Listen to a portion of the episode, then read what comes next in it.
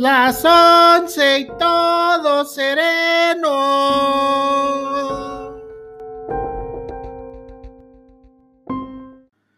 Hola amigos, ¿qué tal? Muy buen día. Agradecemos nuevamente su presencia en este su podcast de las once y todo sereno.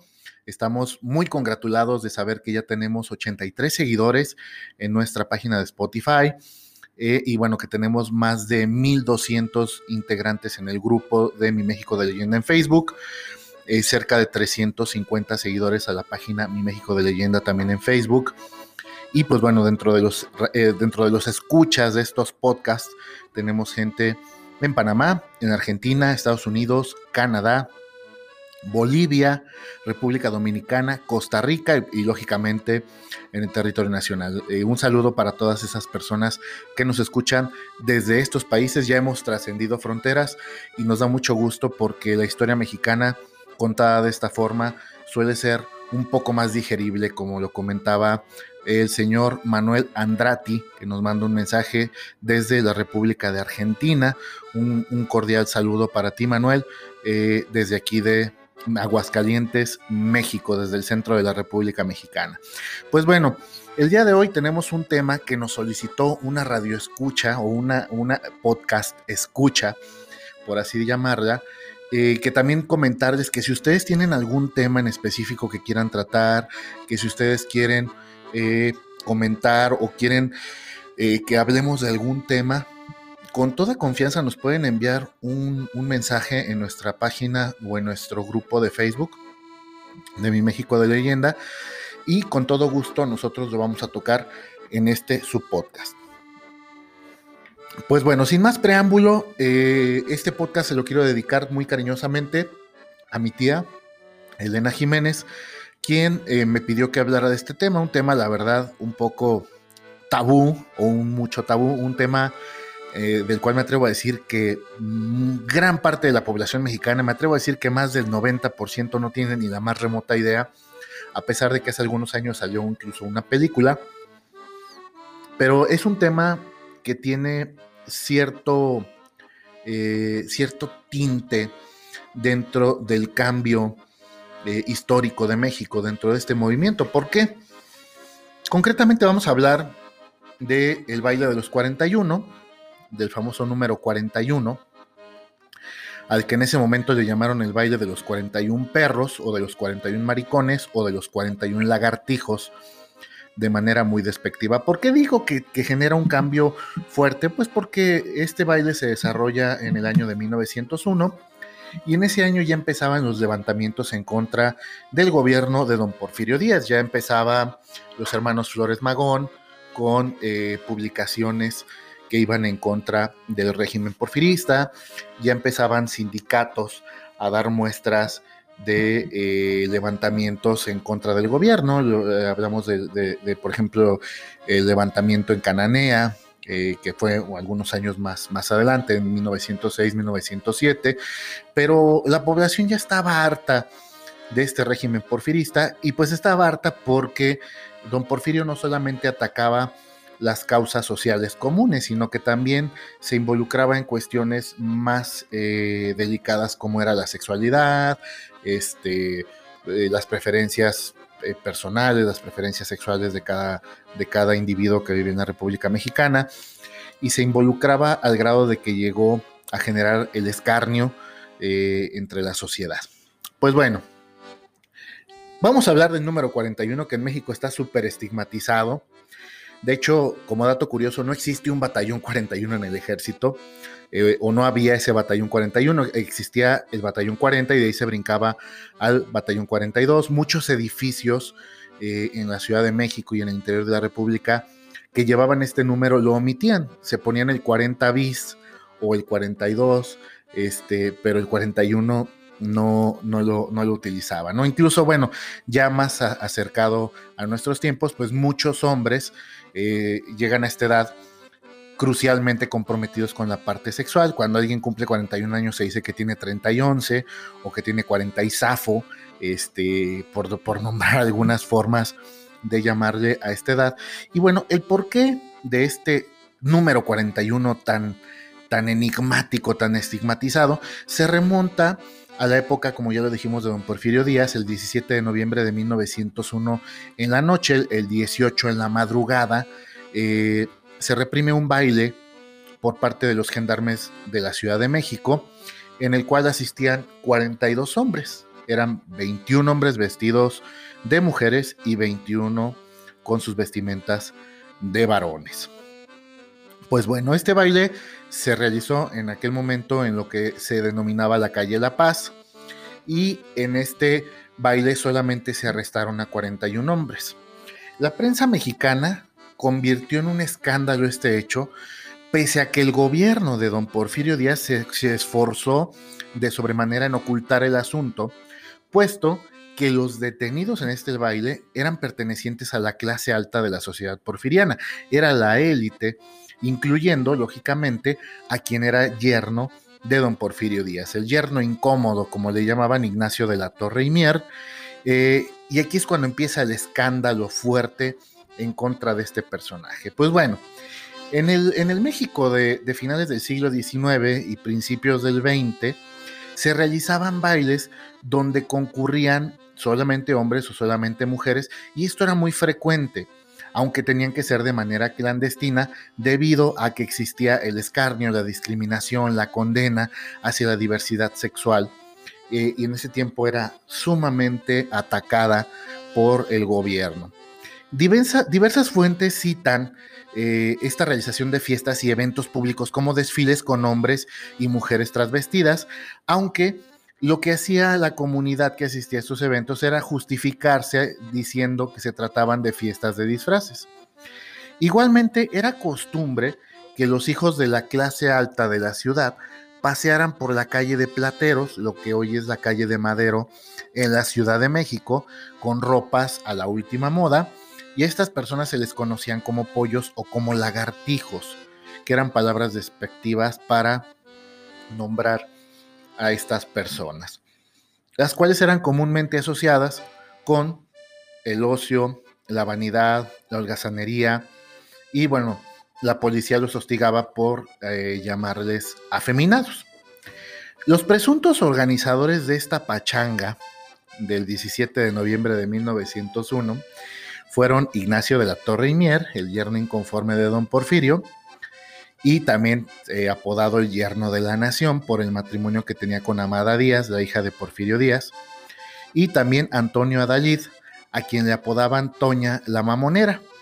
Toño Adalid era ahijado de Maximiliano de Habsburgo y Carlota, para que se den una idea más o menos las personas que asistieron al baile. Otras fuentes citan eh, al periodista Jesús Chucho Rábago y a otro hacendado muy importante de la época llamado Alejandro Redo. Pues bueno, la fiesta, como lo comentamos, comenzó el 17 de noviembre de manera secreta en, esta calle de la, de la colonia tabacalera, en la calle de La Paz. Actualmente es la calle Ezequiel Montes o Jesús Carranza, y en donde se dieron cita los invitados, llegaron todos en sus carruajes. La fiesta incluía, fíjense, entre otras cosas, lo que le denominaban la rifa del Pepito o el efebo. Esta rifa de Pepito o el efebo era un concurso donde el que estuviera mejor vestido, por así llamarlo, se eh, llevaba estar en, en, intimidad con un trabajador sexual. En este caso, el trabajador sexual en ese tiempo le decían el Pepito o el efebo. Una nota periodística de esa época narra lo siguiente. La noche del domingo fue sorprendido por la policía en una casa accesoria de la cuarta calle de La Paz, un baile que 41 hombres solos verificaban vestidos de mujer. Entre algunos de esos individuos fueron reconocidos los pollos que diariamente se ven pasar por plateros. Estos vestían elegantísimos trajes de señoras. Llevaban pelucas, pechos postizos, aretes, choclos bordados y en las caras tenían pintadas grandes ojeras y chapas de color. Al saberse la noticia en los bulevares, se han dado toda clase de comentarios y se censura la conducta de dichos individuos. No damos a nuestros lectores más detalles por ser en sumo grado asquerosos. Esa era la nota que eh, se, se llevaba a cabo ese 18 de noviembre de 1901. Enseguida se extiende el rumor de que en realidad no había 41, eran 42 personas, 21 vestidos de varones, 21 de mujeres, y ahí es donde se tiene conocimiento de que ese número 42 era Ignacio de la Torre y Mier, quien cuando la policía de la Gendarmería de la Ciudad de México llega a la redada, le permiten la fuga al darse cuenta que era el yerno del presidente de la República, del dictador don Porfirio, y esta fuga de Ignacio de la Torre se, gesta por medio de las azoteas de las casas colindantes de esta calle. Bueno, los que eran vestidos de hombre los conducen al cuartel del batallón 24 de la policía y los que estaban vestidos de mujer los conducen al cuartel de la policía montada. El primer castigo que le asigna el gobierno a estas personas que estaban en la colonia tabacalera era barrer la calle fuera de los cuarteles a donde fueron enviados, aún con los vestidos de la fiesta. Contrario a las costumbres de la época y debido al secretismo que requirió el caso al saberse de la participación de Ignacio de la Torre y el posible impacto en la familia presidencial y en las familias de clase alta asociados a ella, se ejerció censura periodística y los detenidos no fueron mostrados a la prensa. Solo se supieron los nombres, además de De la Torre y Adalid, de Jesús Olórzano, Jacinto Luna y Carlos Sosaya, personas homónimas tanto de los nombres publicados como de los que se conocieron por rumores enviaron aclaraciones a los periódicos para no ser relacionados con la redada. Otra versión nos habla de que luego del arresto, los 41 hombres fueron trasladados a la comisaría de la demarcación y posteriormente a la cárcel de Belém, cerca de lo que hoy se conoce como Chapultepec y Valderas en la Ciudad de México. Algunos hombres lograron pagar la fianza y salir en libertad, pero los que no recibieron el escarmiento correspondiente a una sociedad donde ser homosexual o vestirse como el estereotipo del género opuesto era completamente reprobable. A todos ellos los llevaron al puerto de Veracruz y de ahí a Puerto Progreso en Yucatán para realizar labores de cocina y limpieza para un batallón local. Algo que la historia no ha determinado es si los 41 eran o no homosexuales, pues el hecho de que se vistieran como mujeres no lo confirmaba. Posiblemente, y es una conjetura, podríamos catalogarlos como transvestis y no tanto como homosexuales. Esta es una opinión de Gilberto Urbina. El suceso, conocido como el baile de los 41, tomó relevancia a través de publicaciones de la época como En el hijo del aguizote, el Popular y un volante que publica el artista José Guadalupe Posada con un grabado que plasma a 41 hombres bailando, la mitad de ellos porta vestidos como los que usaban las mujeres en el porfiriato. De hecho, este grabado es la portada precisamente del podcast, lo pueden encontrar pues en Google, en, prácticamente en todos lados. Es un grabado muy famoso de este grabador eh, aguascalentense, hidrocálido, orgullosamente paisano, de los 41. Era una forma de exhibir estos comportamientos que tenían que ser reprobables en una sociedad condicionada por una moralidad católica, pese a la secularización, comenta el historiador y profesor de historia Gilberto Urbina. Pues bien, días después del baile de estos 41, el periódico El Mundo Ilustrado, que pertenecía en ese momento a Rafael Reyes Espíndola, publicó una serie de artículos hablando de la familia como el pilar fundamental de la sociedad mexicana. O sea, generó un escarnio público este baile de manera tremenda. O sea, realmente se convirtió en el, en el florero que rompió el niño por la mañana, como se dice vulgarmente. Este hecho sirve de pretexto al gobierno para subrayar que estos comportamientos eran reprobables y había que hacer escarmentar no solo a estos personajes, sino dar un mensaje a la sociedad de que ser homosexual sería castigado moralmente. En ese momento el Valle de los 41 no trascendió lo suficiente como para detonar una comunidad, aunque la homosexualidad no se consideraba un delito, pero estaba muy lejos de ser aceptada. Salvador Novo, por ejemplo, reprimía en la vida pública su vida homosexual. Aunque su círculo social cercano estaba consciente de su orientación, Novo, considerado un respetable intelectual de la época, fue varias veces nombrado Nalgador Sobo en reportes de la prensa.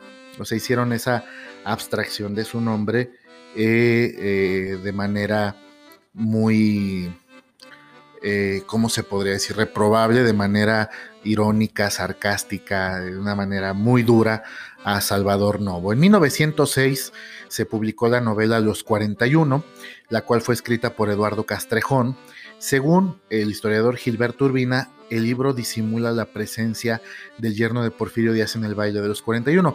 Incluso insinúa que el asistente número 42 era una mujer que acompañaba a alguno de los hombres presentes en el baile. Lógicamente, Eduardo Castrejón estaba siendo eh, a lo mejor condenado o estaba siendo condicionado para que dijera esto en la novela de los 41.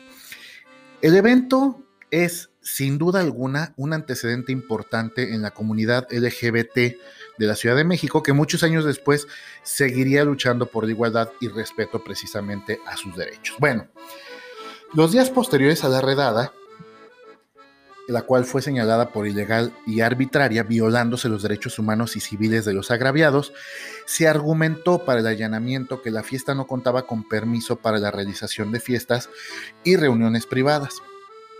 Pero las disposiciones de la época solo lo requerían para las celebraciones públicas. Asimismo, la homosexualidad en sí misma no estaba sancionada por las leyes, pero en este caso se usó una muy amplia interpretación del vigente Código Penal de 1871, en el cual se sancionaban delitos contra la moral y las buenas costumbres. En ninguna disposición jurídica vigente se menciona como posible pena la que sería dada a los detenidos, aunque era usual para los enemigos del régimen porfirista, que es lo que buscaban el gobierno de don Porfirio, pues lógicamente buscar una razón, valiendo la redundancia, para que fuera lógica la redada, tomándola como eh, un delito contra la moral y las buenas costumbres por tratarse de personas eh, de carácter homosexual. También se dice que una vez que estos, estas personas fueron enviadas a Veracruz, iban a ser forzados a enlistarse al ejército mexicano, medida ante la cual los 41 lógicamente quisieron realizar un juicio de amparo, algunos de los detenidos sin éxito, por esa razón casi un siglo después fueron conocidos algunos nombres de los detenidos. Pascual Barrón, Felipe Martínez, Joaquín Moreno, Alejandro Pérez, Raúl Sevilla, Juan Sandoval y Jesús Solórzano, entre otros. Se, desconoce el, destino final de estas personas que castigaron y cuánto duró el cautiverio, aunque Salvador Novo comentó que probablemente fue Chetumal. Pese al impacto de los hechos, reportes periodísticos hablaban de que las reuniones y fiestas, incluso de algunos de los presentes en esta redada, siguieron ocurriendo en sitios como baños públicos en la Ciudad de México y también en algunas otras ciudades del país como Guadalajara, Monterrey, Ciudad Juárez, por nombrar algunas.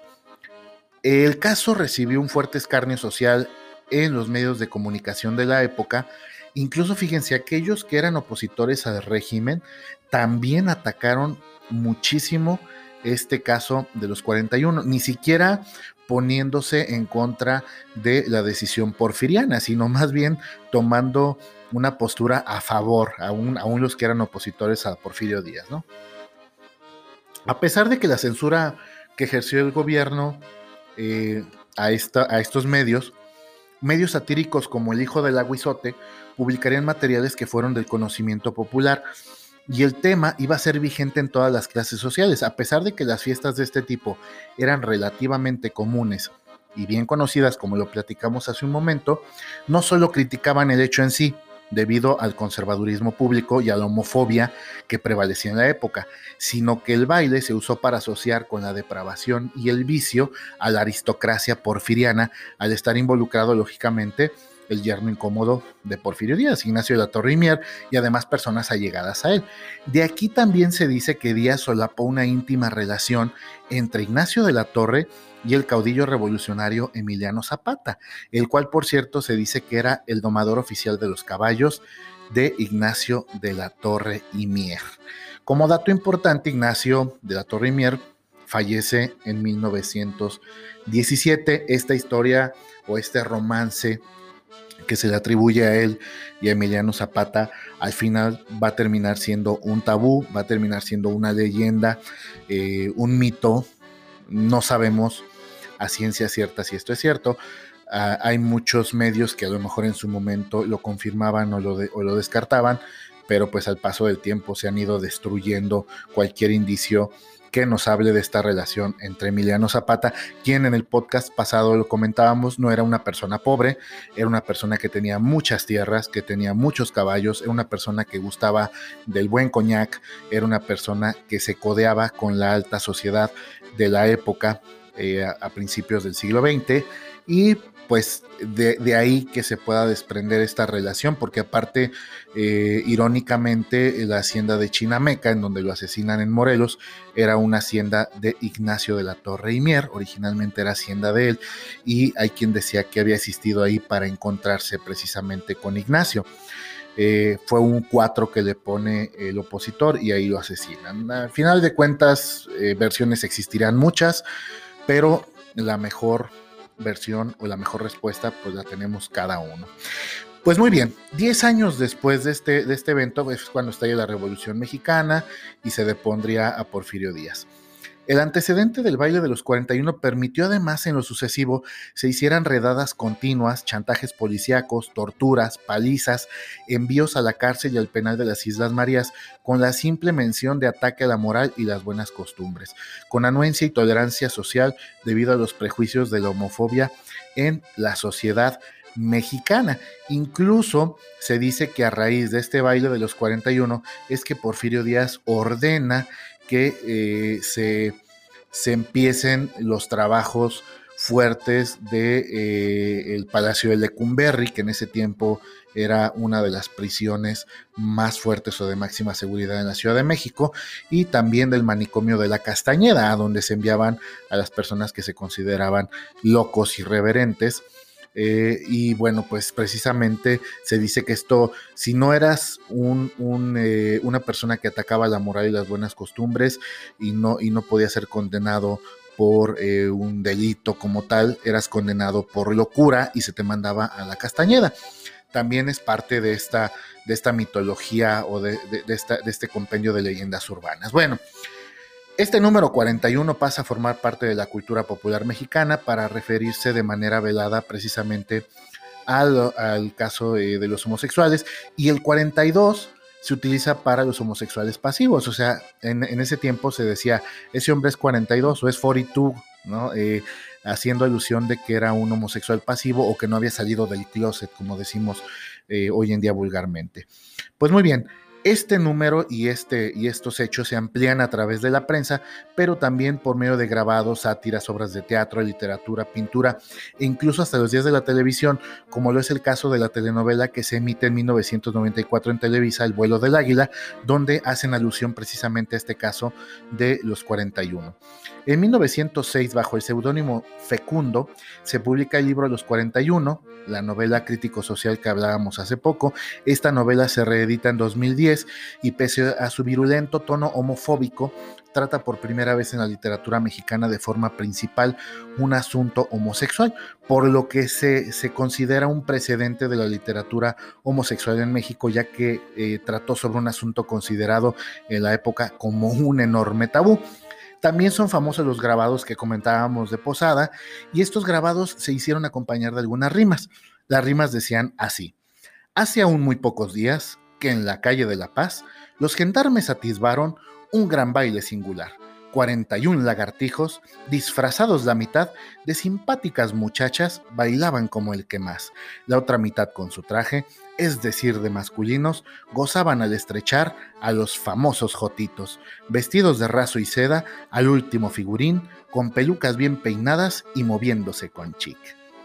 Esta, esta parte llega tan lejos eh, que como lo comentábamos pasa a ser un tabú. Esto lo comenta el escritor militar Francisco Urquizo.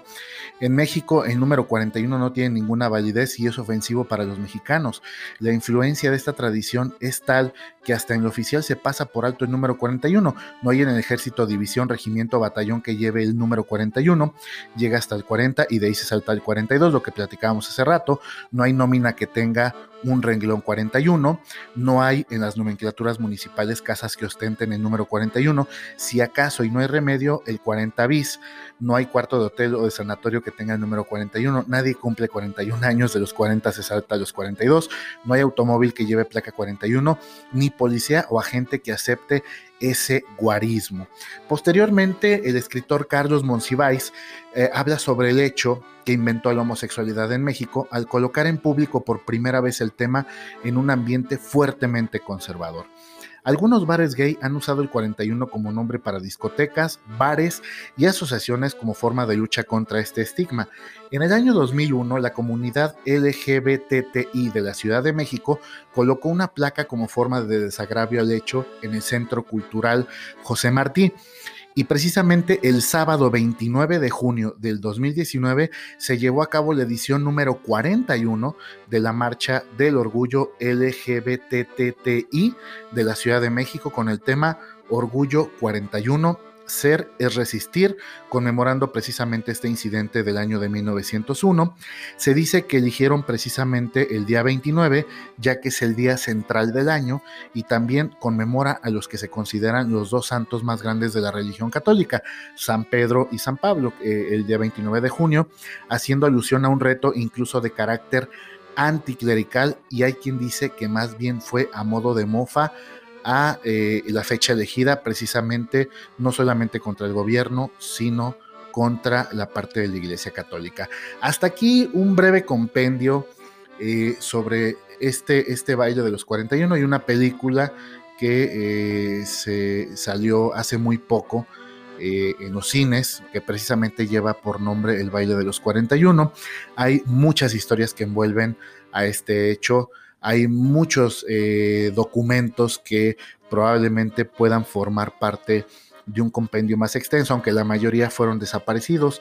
Hubo incluso quien decía que Porfirio Díaz mandó cerrar dos periódicos en el año de 1901 precisamente por hacer público este, este hecho que se dio en la colonia tabacalera de la Ciudad de México.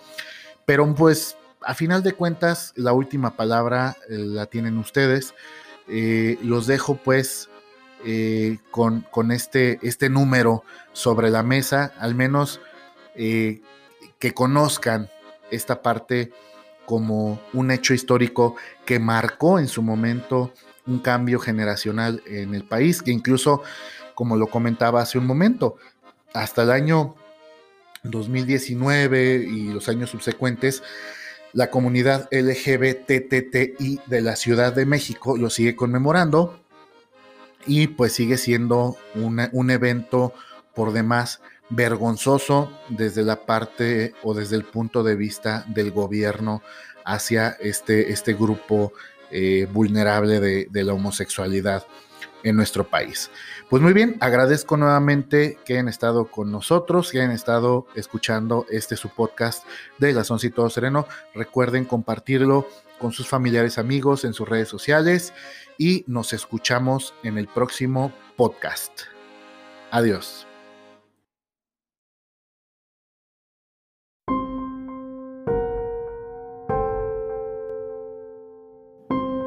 Las once y todo sereno.